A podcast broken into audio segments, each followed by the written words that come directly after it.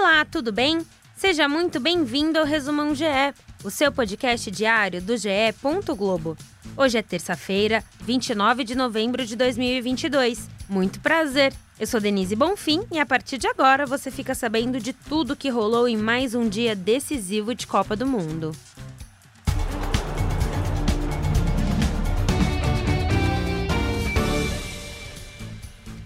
Inglaterra, Estados Unidos, Senegal e Holanda se classificaram para as oitavas de final. No primeiro dia de confrontos simultâneos, pelo Grupo A, a Holanda venceu a seleção do Catar por 2 a 0. Já o Senegal de Cissé derrotou o Equador por 2 a 1 em um confronto eletrizante. Pelo grupo B, o Irã deu trabalho, mas os Estados Unidos ficaram com a vaga com o placar de 1 a 0. Com uma atuação segura, a Inglaterra não tomou conhecimento do país de Gales e carimbou a ida para a próxima fase com um 3 a 0. Os horários desses jogos já estão definidos. Holanda e Estados Unidos entram em campo no sábado, ao meio-dia, no Estádio Califa. Já Inglaterra e Senegal se enfrentam no domingo, às 4 da tarde, no Al Bayt.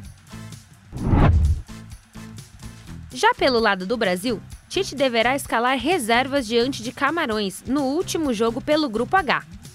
Por conta do intervalo curto entre o confronto e as oitavas de final, que é de apenas 72 horas, a comissão técnica resolveu dar descanso aos titulares e minutos em campo aos demais convocados. O tempo vai servir também para que Neymar, Danilo e Alexandro, que teve uma lesão muscular anunciada hoje, sigam em tratamento para uma rápida recuperação. Falando em lesão, o craque dos Estados Unidos, Pulisic, precisou ser substituído ao marcar o gol por um choque com o goleiro. Ele foi ao hospital, foi submetido aos exames e teve uma lesão abdominal confirmada pelo treinador.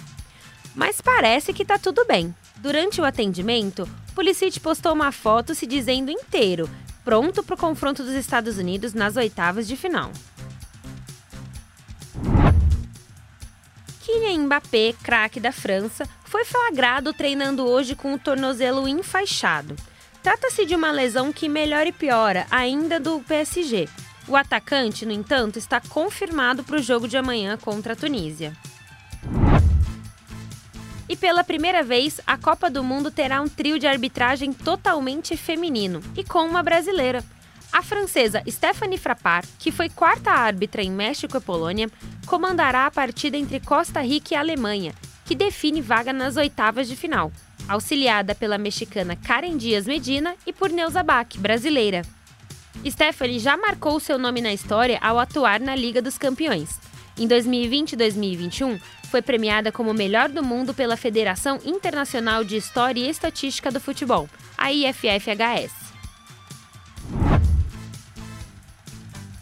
O podcast A Mesa, que você já conhece, ganhou cara nova durante a Copa do Mundo.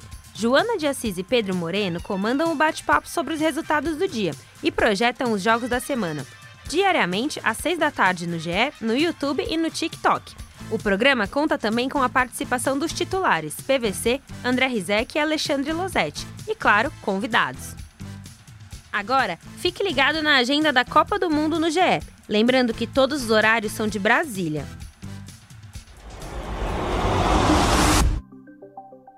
Ao meio-dia, Tunísia e França será transmitido pela TV Globo e pelo Sport TV. Austrália e Dinamarca se enfrentam na tela do Sport TV 2.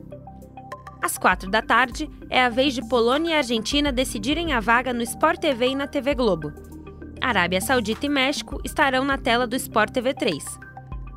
O GE terá o tempo real de todas as partidas.